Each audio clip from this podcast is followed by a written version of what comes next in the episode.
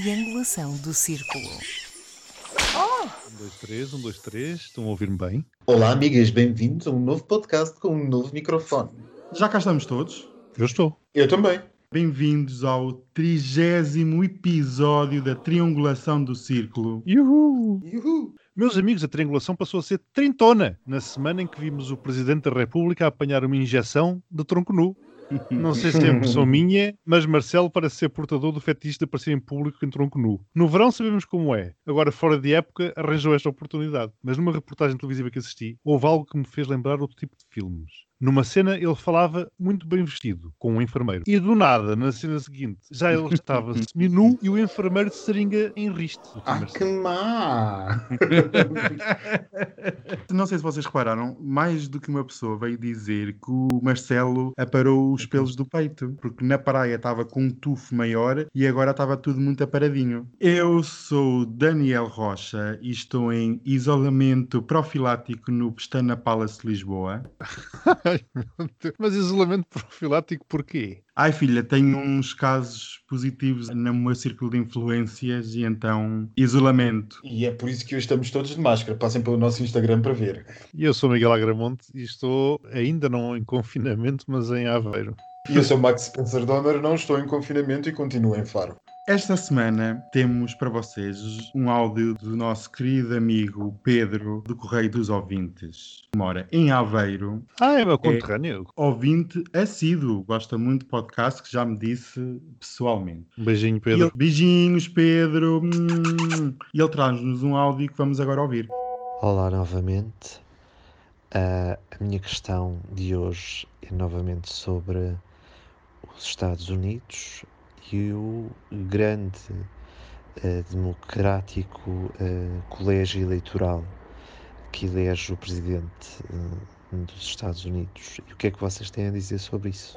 Posto isto, Miguel, o que é que tens a dizer sobre este áudio do nosso querido ouvinte? Eu achei curioso a forma como ele começa, que é com um irónico grande democrático colégio eleitoral.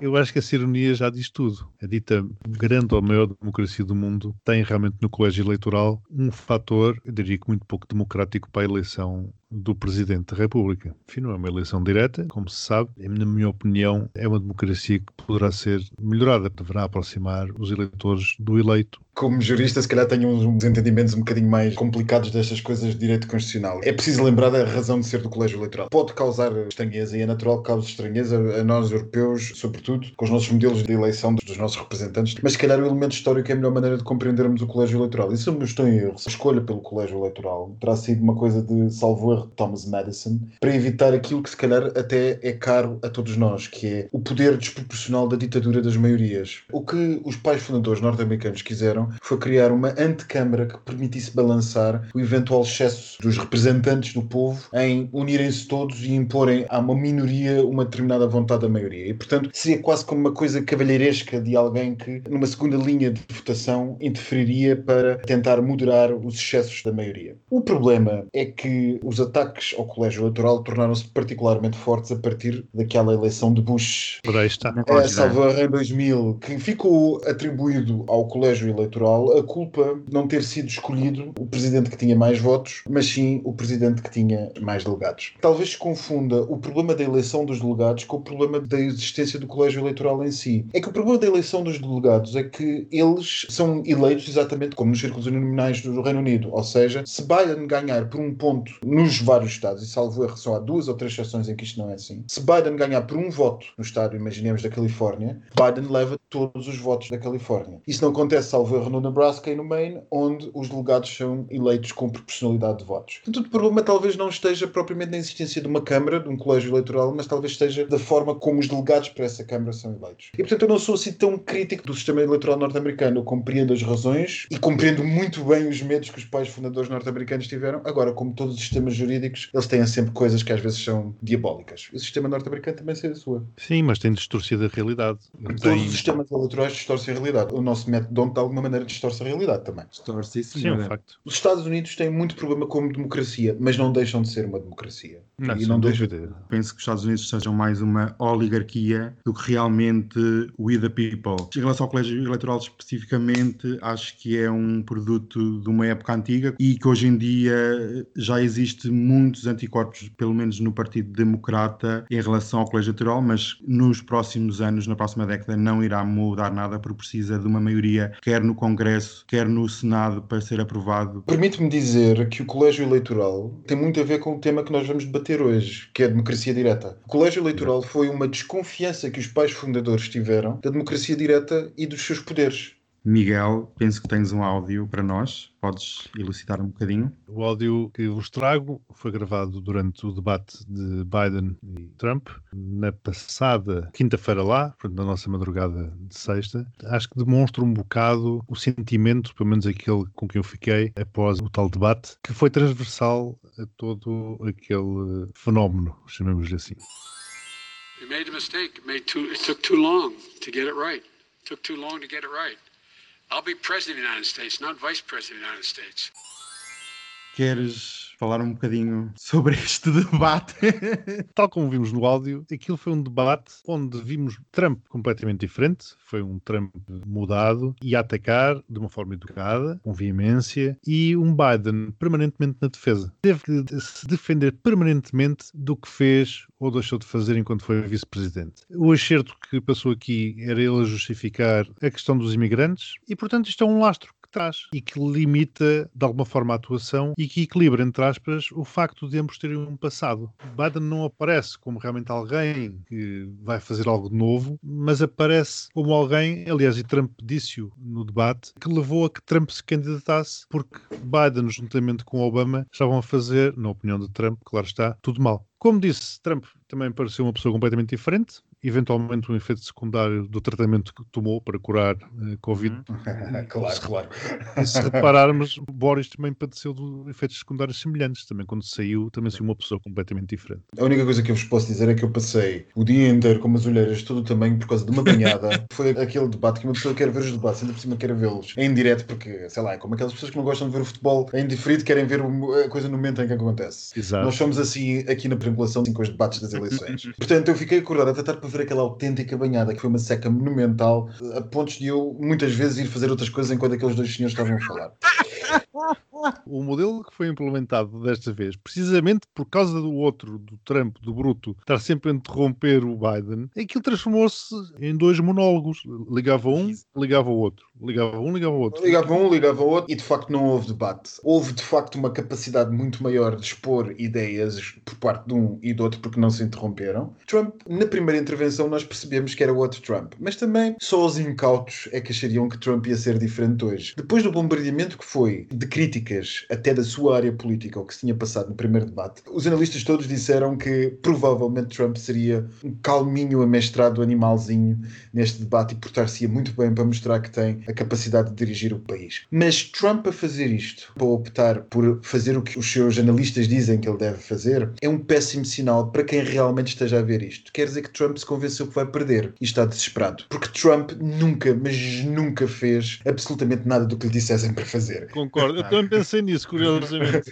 Trump nunca fez nada do que lhe dissessem para fazer. Como a modéstia à parte sempre disse, o verdadeiramente interessante debate para estas eleições e onde provavelmente se definiram os poucos indecisos que haveria em definir foi justamente o de Kamala com Mike Pence. É verdade que Biden não é um homem de massas, é verdade que Biden não é a Kamala Harris. Já percebemos que Biden a ganhar vai ser o intervalo até que venha a senhora Kamala e ela provavelmente vai ficar na história dos Estados Unidos. Agora, Biden fez o que tinha que fazer, que era mostrar pura e simplesmente que era uma boa pessoa. Não arrasta multidões, não é um Obama, mas tem uma coisa que é ser absolutamente líquido e transparente e ser exatamente aquilo que é, face ao homem que também nós todos já percebemos o que é que é, que é Trump. Portanto, eu acho que as peças não foram movimentadas por aquele debate de ontem. Vamos ver o que é que acontece até dia 3. Um desespero de Trump é uma coisa perigosa. Como o Max estava a dizer, eu achei o debate enfadonho, sem substância, cheio de falsidades. Né? Trump bite broad. Portanto, que o Biden o que dizia era: não é verdade, não é verdade. Está a mentir. Aquela história do filho, de ele ter recebido dinheiro, ele não teve força nem pujança, não tem a mesma garra. Há ali qualquer coisa onde há fuma a fogo. Mas este tipo de debate está esgotado e eu só tenho a dizer que a pandemia veio pôr os dados do lado dos democratas, porque se não houvesse pandemia, isto era quase um passeio no parque para o de Donald Trump, se fosse quem fosse o candidato democrata. Por isso, pelo menos há hipótese. Fosse quem fosse, não sei, isso é outra história, mas não vamos entrar por aí. Bem, esta semana nós estamos muito internacionais. Max, sei que tens um áudio para a nossa audiência. Não sou particular adepto da política espanhola, mas aqui ao lado, a escassos 70 km de onde eu estou, está-se a passar um autêntico descalabro político, institucional, cultural do nosso país vizinho e a nossa imprensa não quer muito saber do assunto. Vamos ouvir.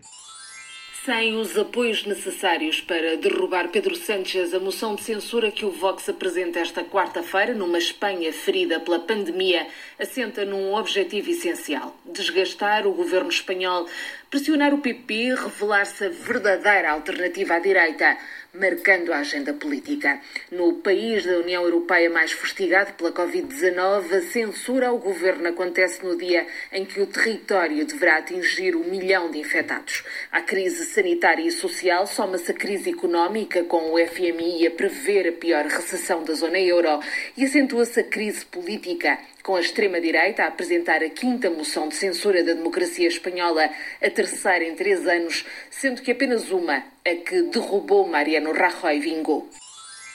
Aquilo que se está a passar em Espanha por estes dias de corona, antes até da parte que antecedeu o início da pandemia, é extraordinariamente interessante. Os espanhóis estavam, enfim, nós sabemos o que, é que aconteceu com Rajoy, com o, o grito de independência da Catalunha, sabemos tudo o que se passou desde então em Espanha, e juntou-se a isso um dos piores efeitos da pandemia em todo o mundo. É muito interessante ver o descalabro completo dos órgãos institucionais espanhóis e a sua incapacidade de gerir um mínimo dos mínimos. E no meio disto tudo, o Vox, o partido de extrema-direita, atreve-se a apresentar uma moção de censura nas cortes espanholas. Depois de anos em que o Vox e o PP pareceram andar de braços dados, atenção, eu não sou ingênuo, eu não confio no PP espanhol só porque sim, e não acho que tenha mudado hoje. Mas algo de diferente se passou. O governo espanhol de coligação das esquerdas está em colapso, está perante uma crise sem precedente do ponto de vista económico, a situação pandémica está absolutamente descontrolada e, portanto, parecia a tempestade perfeita quando o Vox apresenta uma moção de censura que, caso tivesse tido o apoio do PP, depois de anos destes dois partidos andarem basicamente de braço dado a namorarem o que sobra dos despojos do franquismo, de repente o PP resolveu dar um grito, um pontapé e ofender o Vox tudo e mais alguma coisa, dizer que não querem ser como eles. Uma vez mais, eu não quero ser ingênuo, não quero achar que isto é finalmente as coisas a acabarem para a extrema-direita. Mas há algo que está a acontecer na Europa nas últimas semanas. Há sinais interessantes de reação dos partidos ditos moderados, por muito que eu não tenha simpatia nenhuma pelo PP espanhol. Os Estados europeus começam a reagir e nós começamos a ver alguns sinais de esperança que talvez possam ser acentuados com aquilo que aconteça dia 3 de novembro. Vamos ver. Miguel, consideras que isto é uma tendência, é um sinal na política europeia, como o Max estava a referir? Bom, eu considero que o Max tem razão, mas o Max não considera, creio eu, que isto é uma tendência. O Max tem esperança que seja uma tendência. Exatamente. Assim como eu também tenho esperança que assim seja. O Max referiu que o PP está cheio de gente má, pois está. Está pejado, por exemplo, de viúvas da ditadura. Estão lá Muitas. todas, e mais algumas. Eu não vou estender muito, até para não consumir muito mais tempo. Acrescento só também que a notícia já diz tudo sobre esses chacais da extrema-direita. Eles aproveitam-se da desgraça social para porem as garras de fora e atacar. E é precisamente o que estão a fazer agora com a moção de censura, que é quando Espanha está de rastros com uma crise, com várias crises de tudo. A crise é tipo de feitio, existencial em Espanha. E, portanto, é neste momento que aqueles chacais atacam. Tenho dito. Eu apenas acrescento que há luz ao fundo do túnel e veremos como é que os próximos meses vão correr no sistema político espanhol. Acho altamente simbólico e fascinante que nós não prestemos atenção à política espanhola. Não porque os espanhóis sejam particularmente importantes, mas porque estão aqui ao lado. Imaginemos num cenário terrível de balcanização de Espanha. Isto é uma coisa absolutamente importante para a geopolítica portuguesa. E é estranho que a sociedade, o governo, as instituições, todos nós não prestemos mais atenção àquilo que está a passar aqui ao lado. Chegamos ao momento que todos adoram, a nossa querida Gazeta. Beijinhos para todos vocês que gostam da Gazeta. A nível nacional tivemos mais episódios do Orçamento do Estado e respectivas negociações. O coronavírus fez a ligação internacional e o internacional. E de resto, aconteceu um pouco de tudo. E ainda bem porque temas interessantes não faltam. A Gazeta dos Dias Úteis. Segunda, a Polícia Judiciária apreendeu em Coimbra dispositivos pirotécnicos e engenhos explosivos improvisados com uma carga de cerca de 30 kg de pólvora, alegadamente pertencentes ao grupo terrorista Resistência Galega, que na década passada foi responsável por mais de 35 ataques com explosivos em Espanha. Na terça, ficámos a saber que, por causa da crise económica provocada pela pandemia do novo coronavírus em setembro passado, o desemprego na região do Algarve aumentou 157,5%, originando uma crise social sem memória nos tempos recentes. Na quarta, num documentário que estreou em Itália, ouvimos declarações do Papa Francisco como homossexuais têm direito a fazer parte de uma família ou o que precisamos é de uma lei de união civil. Dessa forma, estão legalmente assegurados. Quinta, foi o dia em que se soube que o Parlamento Europeu tinha atribuído à oposição democrática da Bielorrússia o prémio Sakharov para a liberdade do pensamento 2020. Mais concretamente, ao Conselho de Coordenação, na sexta, a Assembleia da República chumbou o pedido para a realização de um referendo sobre a eutanásia. O chumbo foi garantido pelos votos PS, Bloco de Esquerda, PCP, PAM, PEV, das deputadas não inscritas Joacine Catar Moreira e Cristina Rodrigues e por nove deputados do PSD, entre os quais Rui Rio. Votaram a favor do referendo o CDS, o Iniciativa Liberal e os restantes deputados do PSD. O Trampinha faltou à sessão. Max, quais são os teus pontos para esta segunda-feira? A resistência galega e a sua presença em Uhum. Portugal já é uma figura do mito histórico e geopolítico, de alguma maneira, como a ETA também já suspeitava que de vez em quando vinha cá esconder coisas. A resistência galega tem uma coisa: as afinidades culturais e políticas portuguesas são muito maiores e muito mais escondidas em Portugal do que foram com a ETA. A ETA, pronto, era uma coisa que se fechava os olhos e fingia-se que não existia. Creio que toda a gente compreende as afinidades históricas que existem entre a Galiza e Portugal e toda a gente sabe o que é que aconteceria caso, como nós estávamos a falar há bocado, na balcanização de Espanha, o que é que aconteceria à Galiza? Para onde é que ela iria? Isto era assunto debatido aquelas cimeiras luso-espanholas que nunca ninguém percebe muito bem para que é que servem se as más línguas, que este assunto já era falado há muitas cimeiras e que já começava a criar algum desconforto. E pronto, lá vai aí a Polícia Judiciária, depois de um pedido das Procularias espanholas, lá resolveu colaborar neste assunto. Enfim, eu não sei, eu dou seis pontos a isto. Posso começar já pelos pontos. Eu dou zero. Eu, sinceramente, isto de Portugal é desde a Segunda Guerra Mundial que é refúgio para tudo e mais alguma coisa. É ETA, é grupos separatistas, é espiões. Portugal está sempre no meio da trama. A Polícia Judiciária lá teve que dizer: pronto, temos que ir fazer o nosso trabalho porque alguém nos chateou, deixa-os lá estar tão quietinhos. Pronto. E terça-feira, Max? Desemprego no Algarve merece zero pontos, claro está. Eu já estou a dizer aqui há muito tempo, esta crise tem contornos diferentes das outras crises. A crise anterior, de há 10 anos atrás, 10, 12 anos atrás, com a dívida pública, dívida privada e depois pública, também começou pelo Sul e depois espalhou o resto do país. Eu testemunhei essa crise e estou a testemunhar esta. Essa crise atingiu essencialmente o investimento externo, esta está a atingir o tecido de subsistência de toda uma região. E o que me faz alguma aflição é que esta região não tem o poder político, não tem a capacidade eleitoral que outras do país têm. Aquilo que está a passar no Algarve é a história de uma região que recebe 6, 7, 8 milhões de turistas em população flutuante, mas que só tem 500 mil habitantes e 300 mil eleitores fixos. Não vale nada em termos políticos.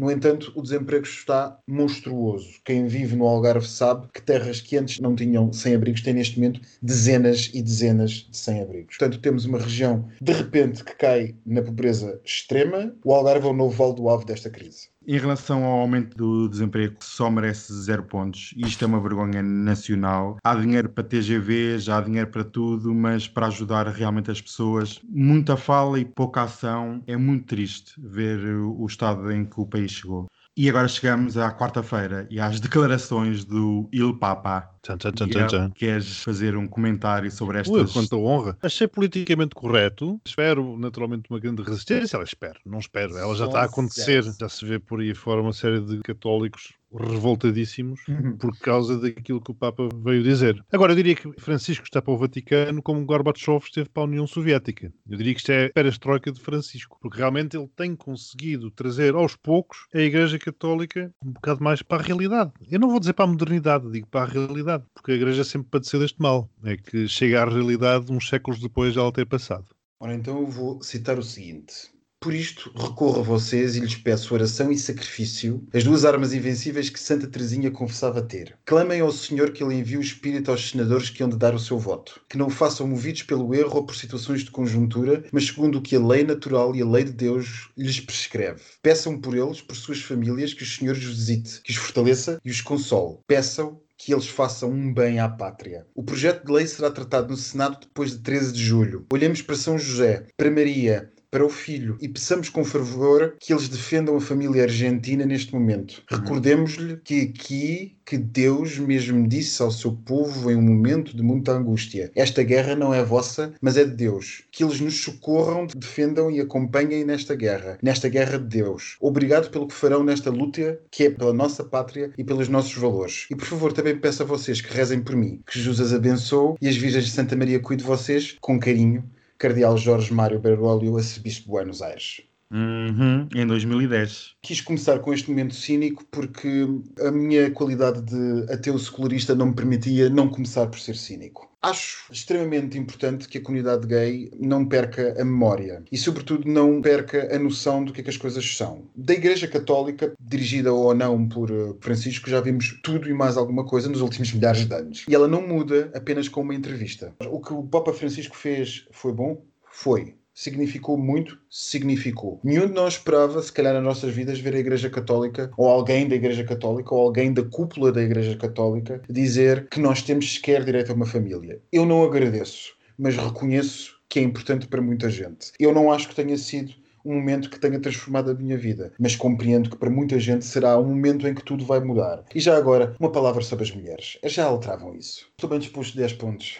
Isto não é a doutrina oficial da Igreja Católica, são apenas palavras do Il Papa proferidas num documentário. É muito bonito, mas não passam de palavras. Boas intenções estão em inferno cheio. Isto é como se fosse uma empresa. O Papa é o CEO e os empregados têm que pôr as ordens do chefe em prática. Alguém acha que em África ou na América do Sul, ou seja, em que país for, isto vai ser de um dia para outro? Claro que não. Isto vai demorar décadas e basta mudar o Papa, vir um mais conservador, acabou qualquer esperança que haja para a comunidade. Mas que esperança? Que esperança ainda... ele foi politicamente correto e pronto, que esperança. Ainda, ainda morre este e volta o emérito. Cheira-me a golpe.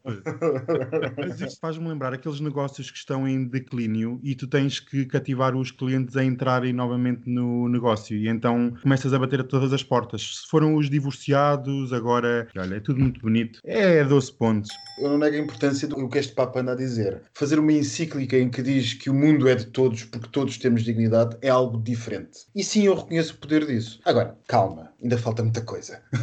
Quinta-feira, ora bem, quinta-feira, Prémio Sakharov. Enfim, nós aqui no, Oráculo da Triangulação, sinceramente, já não me lembro se tinha sido em off ou em on, já tínhamos referido que o Prémio Sakharov provavelmente este ano ia para a Bielorrússia. Já estava na altura que alguém nos pagasse para fazermos uma, uma lena das cartas. Consultoria. As três uh, maias. As três maias, as três maias. Foi muito bem atribuído 12 pontos.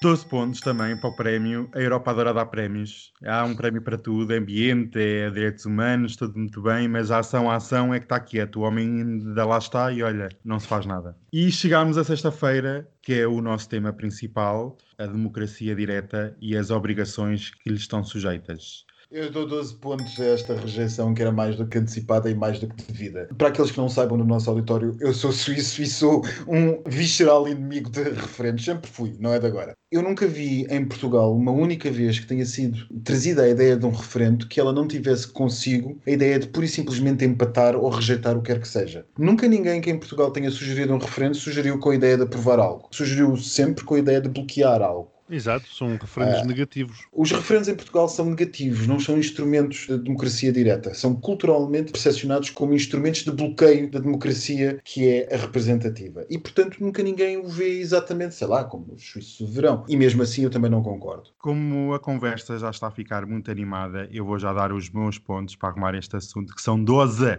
Então, Max, deu 6. Mais 0. Faz aí o cálculo da nossa calculadora rapidamente para passarmos para 12. Nós mais 12. O Max deu 40 pontos. Será que hoje temos aos 100? Com 12 pontos que o Daniel deu. Eu hoje, eu hoje. Ele começou por dar de 0, mais 0, mais 12, mais 12, mais 12. 36 pontos, mas não, vamos Não ficar pelos chegamos lá. 76. Nem com a Igreja Católica a dizer que é favorável a uniões entre gays. Nem isso. Nós- Nós conseguimos chegar a 100 pontos, meu Deus. Mas era como o Max estava a dizer, realmente os, os referendos são sempre pela, ou têm sido sempre pela eh, negativa. Aliás, a pergunta era curiosíssima, não sei se vocês viram, era concorda que matar outra pessoa a seu pedido ou ajudá-la a suicidar-se deve continuar a ser punível pela lei penal em quaisquer circunstâncias? Minha Nossa Senhora. É muito Cambada. Eh, Também outra curiosidade era que esta era a gente que dizia que a vida não era referendável e que agora, vendo que a Uhum. Assembleia da República se prepara para aprovar o projeto de lei da eutanásia, já é possível referendar a tal vida. Mas isto já passou na Assembleia da República. Há, se não me engano, cinco propostas de lei que vão ser trabalhadas. Foram Exato. aprovadas, creio eu, em fevereiro, cinco projetos de lei, e, portanto, eles tentaram colocar este Um referendo golpe de secretaria. com uma cal... Exato, foi um golpe de secretaria, Um golpe. com uma calçadeira. Os outros cinco projetos de lei desceram à especialidade para ser ainda bem, porque muito provavelmente a votação final global vai acontecer pouco antes das presidenciais e era importante para a causa que toda a esquerda estivesse unida em torno de um projeto de lei. E um projeto de lei que permitisse apresentar-se isto a Marcelo Rebelo de Sousa antes das eleições como um projeto de lei de todos os partidos que apoiam no Parlamento. Acho que isso é importante e pelo visto vai acontecer pouco antes das eleições. E quase que me dá-me vontade de sorrir e chorar como fazia naquela altura que o Parlamento forçava os projetos de lei a Cavaco Silva. Sim, nomeadamente o casamento entre pessoas do mesmo sexo, que foi fantástico. Foi lindo, foi magnífico, foi fantástico. Agora que te falaste nisso, o Iniciativa Liberal, ele não tinha apresentado um projeto de lei também. O Iniciativa Liberal eh, teve um comportamento muito interessante hoje, que foi votar a favor do referendo.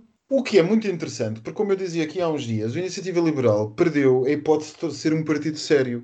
nenhum de nós, quer dizer, ninguém percebe o que é que o Daniel Rocha é. Mas aqui em geral, nenhum de nós é propriamente partidário ou próximo Iniciativa Liberal ou das ideias que o Iniciativa Liberal, em teoria, representaria. Mas há uma coisa que todos nós reconhecíamos, ou pelo menos eu acho que todos nós reconhecíamos. Há um espaço ideológico e um espaço político que podia ser ocupado e bem ocupado pela Iniciativa Liberal. Porque Portugal, de facto, não tem um partido da matriz que a Iniciativa Liberal disse que ia ser.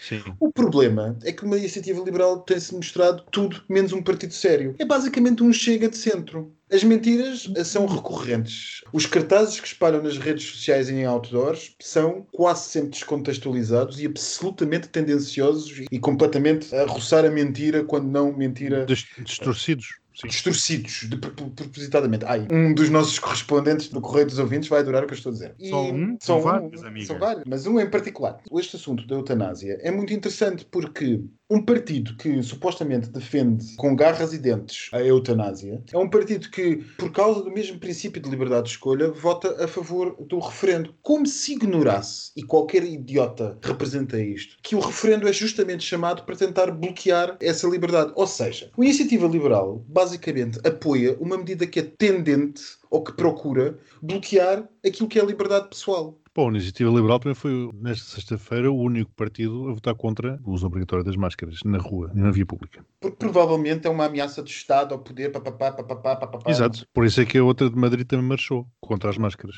Exato, mas isto pode ser parecer uma coisa muito nós versus o poder, mas no fundo é uma cedência ao pior da extrema-direita, que é a irracionalidade da medida em espaço público. E o liberalismo nunca foi conhecido por defender a irracionalidade, antes pelo contrário. O liberalismo academicamente, ideológico, pensamento, sempre foi baseado no racionalismo, não no irracionalismo, no- na negação da ciência e na negação daquilo que são as razões técnicas. E o que a iniciativa liberal faz ao aproximar-se da negação da necessidade da máscara é basicamente entrar pelas fileiras do Chega adentro. De qualquer forma, relativamente ao referendo, eu também sou da opinião do Max, eu sou totalmente contra referendos. Eu acho que se os deputados são eleitos é para representarem as ideias pelas quais eles são eleitos, os programas pelos quais eles são eleitos, e portanto andar aqui a referendar leva-me a perguntar então o que é que eles lá estão a fazer e por que não implementarmos um sistema de televoto eh, automático para todas as decisões que qualquer Presidente da República, Primeiro-Ministro ou até mesmo Presidente da Câmara tenham que tomar. Uma Carregávamos assim num botãozinho do comando do mel. Exato, carregamos aqui, votamos ali, tal como se vota para o The Voice e para esses programas. de- Sim, uma- até podiam fazer uma app de valor acrescentado, ou então Uma trazíamos linha, uma app. uma linha, Uma linha, exato. ou então uma trazíamos linha. uma app, mas punhamos a imagem da Vera Roquete, só para lembrar agora a escolha. Qualquer coisa assim.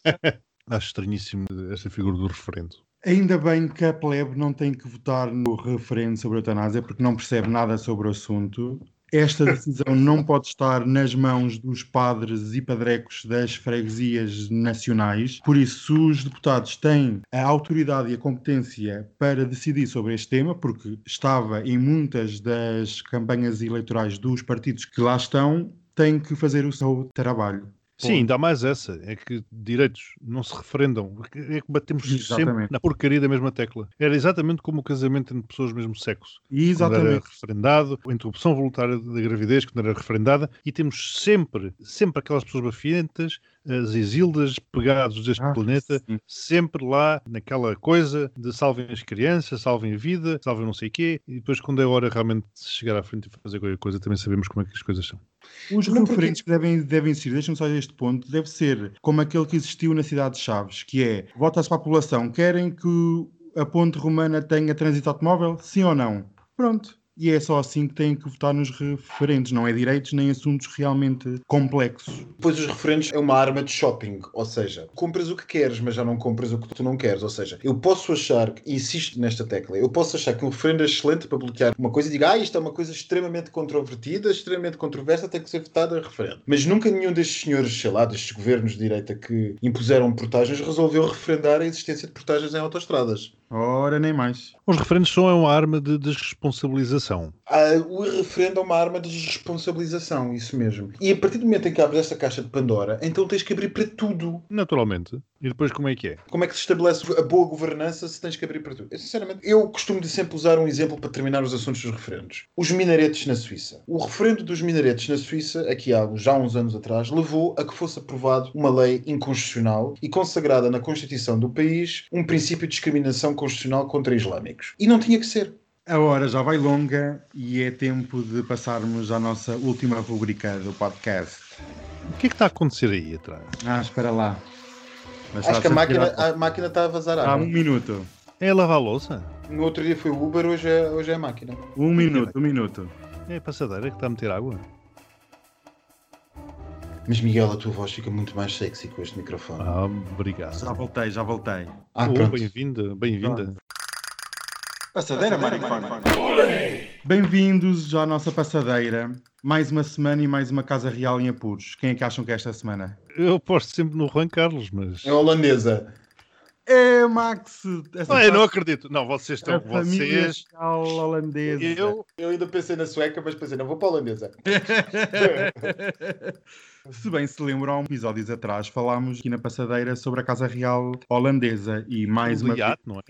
No iate ao largo da Grécia. Não sei se se lembram que eles não estavam a cumprir distanciamento nem a usar máscara. E o que aconteceu esta semana? Numa altura em que a Holanda enfrenta uma forte vaga de infecções, as férias dos reis mais uma vez estavam na Grécia de férias, desta vez não no iate, estavam mesmo em terra. Estas férias não foram bem vistas pelo povo holandês e levando a família real a fazer uh, um pedido de desculpas ao povo, mas o mal está feito. E eu tenho a dizer que hashtag deixa aqui porque tem mesmo que ser. O primeiro-ministro holandês também veio pedir desculpas porque teve que dar autorização para a família real ir de férias para a Grécia e disse que não mediu bem o alcance desta medida. Todos estão mal, é triste ver as famílias reais. Eles foram obrigados a voltar para casa e a não concluir as férias. Vejam lá ao ponto que chegou, que já nem se pode ir de férias descansado. Esta semana temos mais uma estreia, mais uma família real. E agora quem é que vocês acham que é? Que vai entrar? Ah, estranho. Ah, belga. Do Dubai. É do outro lado do Atlântico. São os Trump. Ah, isso, É uma família conta. real. Isso É como os. Clinton. Hum. É como os Clinton. São uma dinastia. Estás, já convencido Não, que é Ivanka. Trump que vai a seguir? é?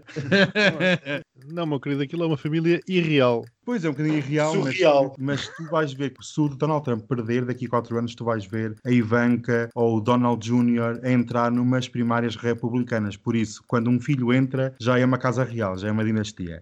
Mas pronto, esta semana ficámos a saber que a Ivanka Trump, a filha mais velha do Donald Trump, decidiu desejar os parabéns à outra meia-irmã, que é Tiffany, que é o nome tipicamente norte-americano, a Tiffany Trump.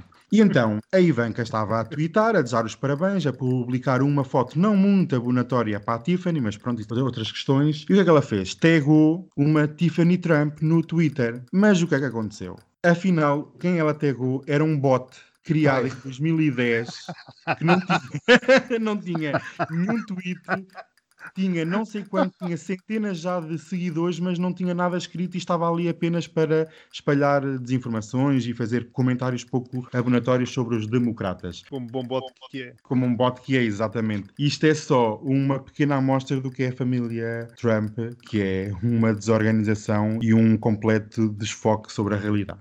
E como estamos a terminar, eu quero só deixar um beijinho muito grande a uma pessoa que também é- per- pertence a uma dinastia, ou vai pertencer a uma dinastia portuguesa, que é, que é, que é a Cristina Ferreira. quero deixar um beijinho muito grande à Cristina. Vocês também vão querer dar beijinhos à Cristina? Pronto, Pronto, beijinhos. bem, claro, nós já damos beijinhos a toda a gente, só não dou beijinhos ao Goxa.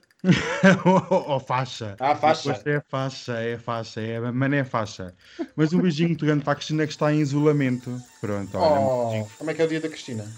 Já não há dia de Cristina na quarta-feira. Ela tinha prometido esta quarta que ia haver, já não há que está em isolamento profilático. Ai, sorte no país inteiro, meu Deus. Então, Não há beijinhos. mais. Não mais. beijinhos. Beijinhos. Beijinhos para todos. I'm Kristen Welker of NBC News, and I welcome you to the final 2020 presidential debate between President Donald J. Trump and former Vice President Joe Biden. The audience here in the hall has promised to remain silent. No cheers, boos, or other interruptions, except right now as we welcome to the stage former Vice President Joe Biden and President Donald J. Trump.